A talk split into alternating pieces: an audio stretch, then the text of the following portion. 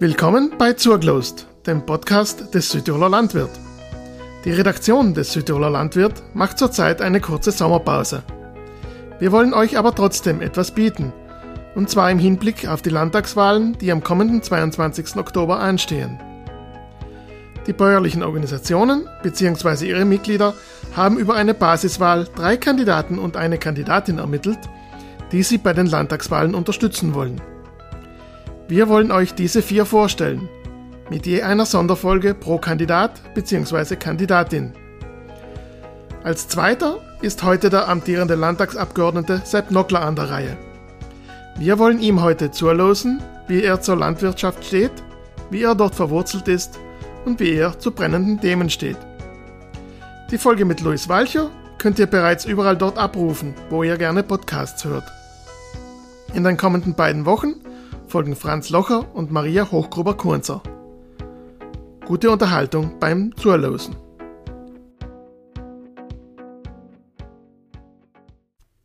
Ich sitze da mit dem Sepp Nockler, amtierender Landtagsabgeordneter. Sepp, die meisten werden die kennen. Wo sind da jetzt zuhören? Vielleicht kannst du das kurz vorstellen. Woher kommst du? Auf was für ein Ort von Hof bist du daheim? Was tust du, wenn du gerade mal nicht Politik machst oder daheim auf dem Hof bist?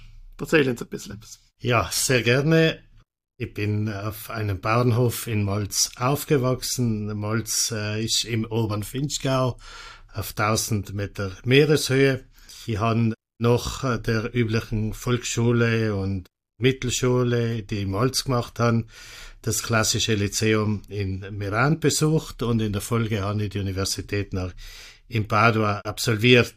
Ich habe nach dem Studium bin ich irgendwie in die Politik gekommen und habe nach dem Einstieg in die Politik zuerst natürlich umgekehrt, so wie es üblich ist, als Gemeinderat und dann als äh, Gemeindeassessor hat es damals geheißen, als Gemeindereferent, habe nach 18 Jahre lang Bürgermeister in meiner Heimatgemeinde gemacht bin dann auch Präsident der Bezirksgemeinschaft gewählt worden, zum Präsidenten der Bezirksgemeinschaft gewählt worden. Es ist dann weitergegangen als Landtagsabgeordneter und, und dann eben auch als Regionalratsabgeordneter und was ich als Hof, in meinem Hof habe ich geerbt von meinen Eltern und diese habe ich bewirtschaftet, gemeinsam mit meiner Familie. Es handelt sich bei meinem Hof um einen Mischbetrieb für Obst- und Gemüsebau letztendlich jetzt und weil auch die Freizeit angesprochen ist worden, in der Freizeit gehe ich gerne in die Berge, sowohl im Winter als im Sommer.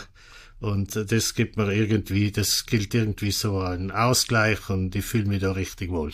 Es soll ja heute darum gehen, dass die Leute die als Persönlichkeit ein bisschen kennenlernen. Was verbindet die mit der Landwirtschaft? Du hast ja schon angesprochen, du bist auf einem Hof aufgewachsen. Was fällt denn dir da in, wenn du da so an die Kindheit und die Jugend zurückdenkst?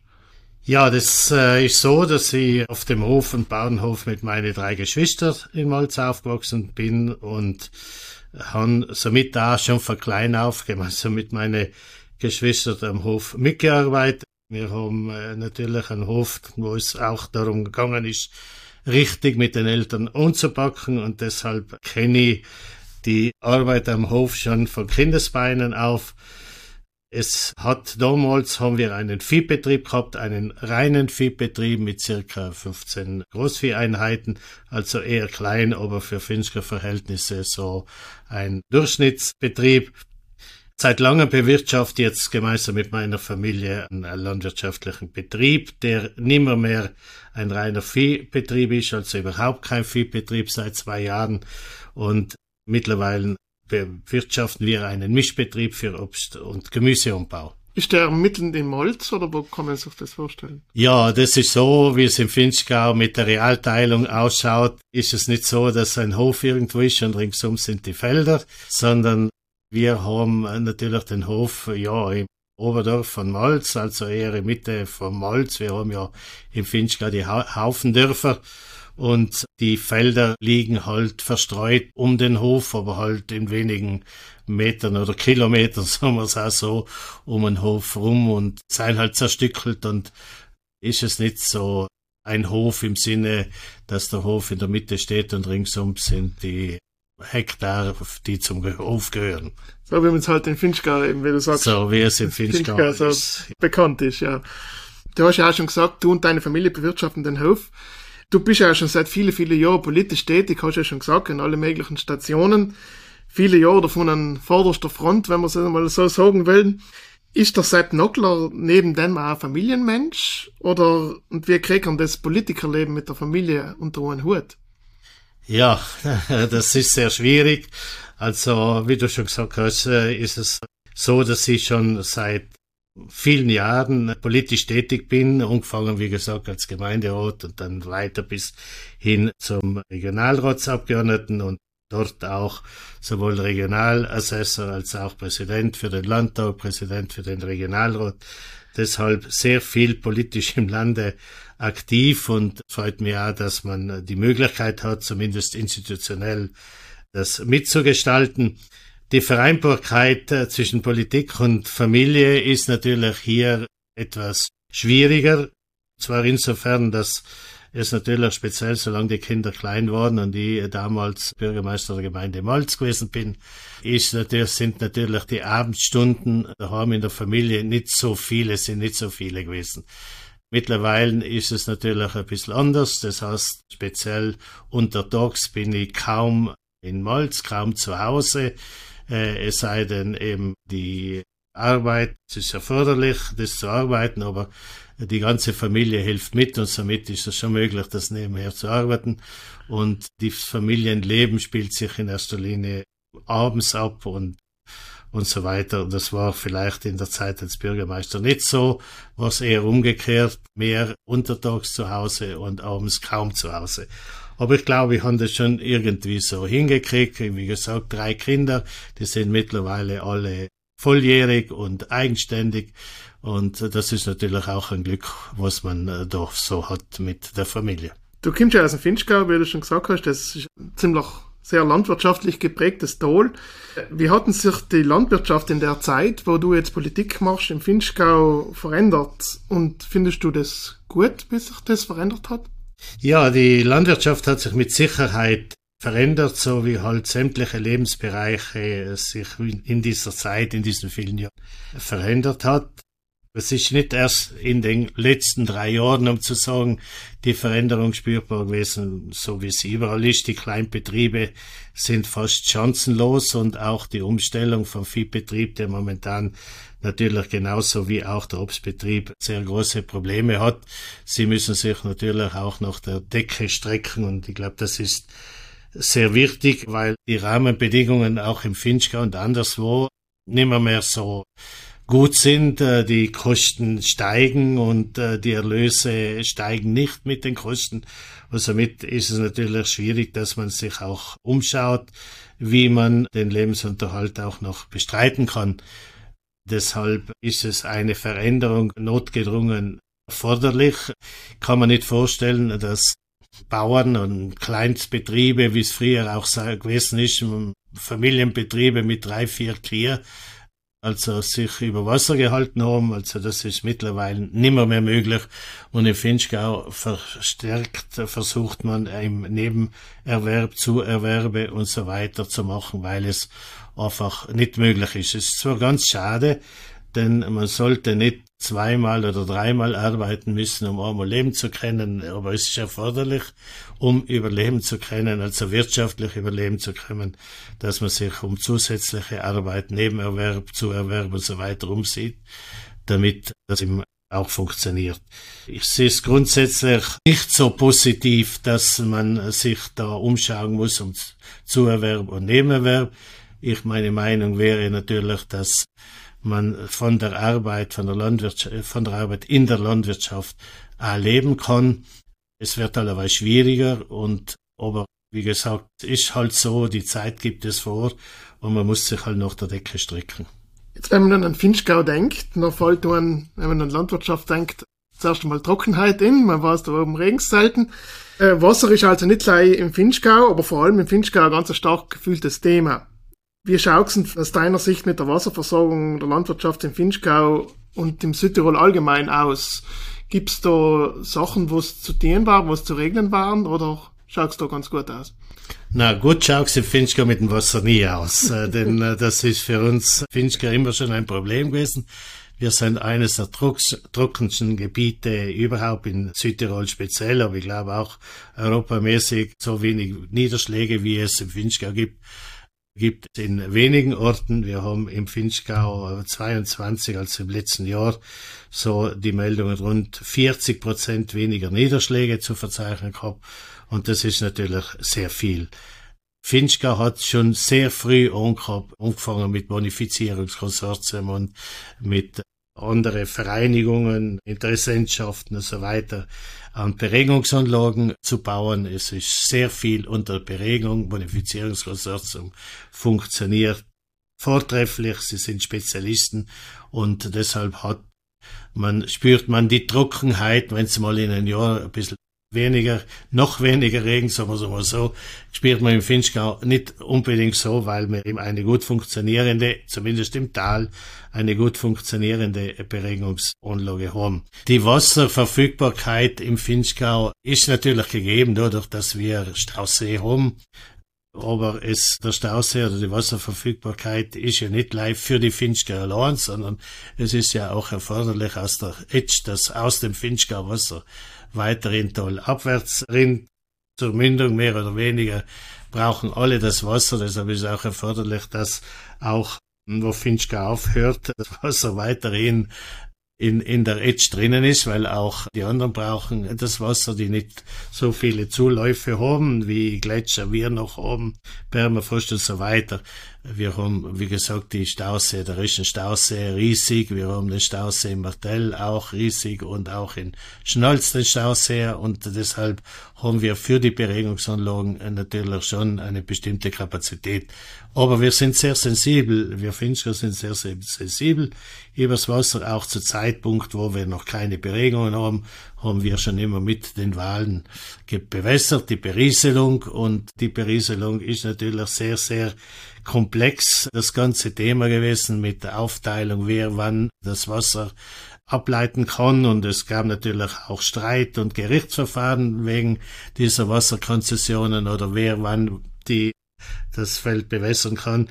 Jetzt, jetzt hat sich natürlich diese Schwierigkeiten etwas beruhigt. Es gibt nicht mehr so viel Streit, weil alles beregelt, geregelt ist und weil wir das Wasser verfügbar haben. Aber wie gesagt, die Sensibilität ist da. Wir sind es gewohnt, Wasser zu sparen, von jeher, und das müssen wir auch beibehalten. Nicht nur, dass wir im Finchgau Wasser haben, sondern dass generell das Wasser auch gerecht verteilt werden kann und dass auch die, die nicht jetzt unmittelbar unter einem Wasserspeicher leben, dass die auch die Verfügbarkeit vom Wasser haben. Das ist, glaube ich, erforderlich und Landwirtschaft betreiben ohne Wasser ist eine Sache der Unmöglichkeit, speziell in Trockengebieten. Du kommst ja aus Molz. Die Gemeinde ist in den letzten Jahren vor allem mit dem Thema Pflanzenschutz in den Schlagzeilen gewesen. Mittlerweile ist es so jetzt ein bisschen ruhiger geworden.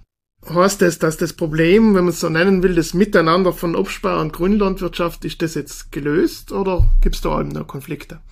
Also medial ist es natürlich etwas ruhiger geworden, aber, eigen, aber, aber im Grunde gab es dieses Problem des Miteinanders kaum. Äh, sehr wenige hatten ein Problem möglicherweise mit dem Nachbar, aber natürlich diese Initiative, die speziell von den Medien irgendwie aufgebauscht wurde und das auch politisch diskutiert wurde, so hat dazu beigetragen, dass man sich natürlich auch bewusst ist um diese Sensibilität und dass man sich auch bewusst ist, auf das eigene Feld zu schauen, aber auch auf das Feld des Nachbarns zu achten.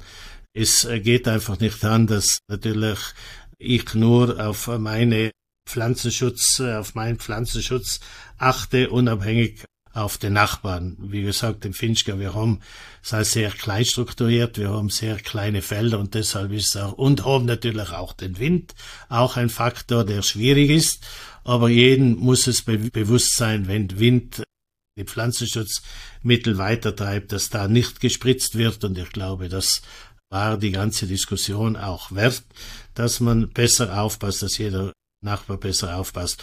Aber dass hier große Streitereien zwischen den Nachbarn, zwischen den Feldnachbarn entstanden wären in Malz, Ich habe das nicht so verspürt. Natürlich in den Medien wurde das, wie es so üblich ist, kommt darauf an, wer das natürlich propagiert, wer hier unbedingt diese Diskussion haben will. Und da wurde dann immer wieder das irgendwie vermittelt, ja, im Malz gibt es Streit in der Landwirtschaft zwischen den konventionellen Bauern, den Biobauern, den Viehbauern und so weiter.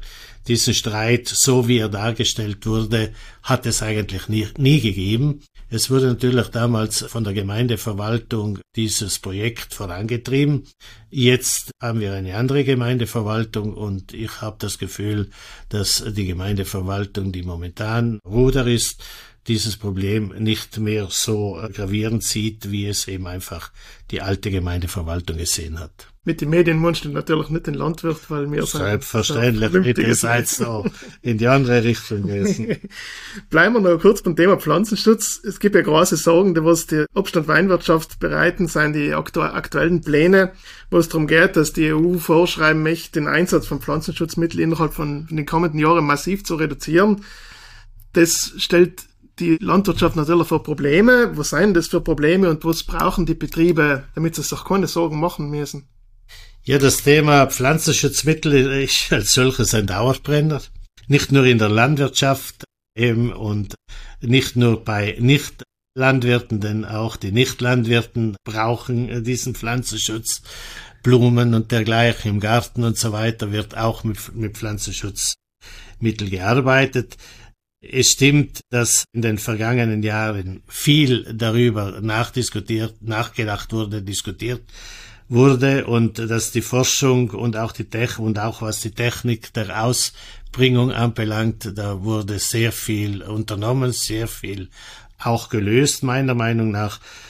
Ich möchte sagen, dass speziell nicht nur in, in der Weinwirtschaft und Obstwirtschaft aber auch in der Viehwirtschaft die Beratungsringe, Bring und der Beratungsring in, in, in, der, in der Obstwirtschaft eine hervorragende Arbeit machen. Sie sind sehr gut ausgebildet, sind natürlich, wissen natürlich auch, welches Mittel wie wirkt, welches Mittel aus dem Sortiment genommen wird. Die Genossenschaften, sämtliche Genossenschaften machen hier gut mit und deshalb weiß jeder Bauer, wenn ein Mittel nicht mehr zugelassen wird oder nicht mehr zugelassen ist, dass er dieses Mittel auch nicht verwenden darf, denn es gibt natürlich die Kontrollen und findet jemand irgendwo in einem Lebensmittel ein Wirkstoff, der nicht zugelassen ist, dann gibt es natürlich Megaprobleme für jenen.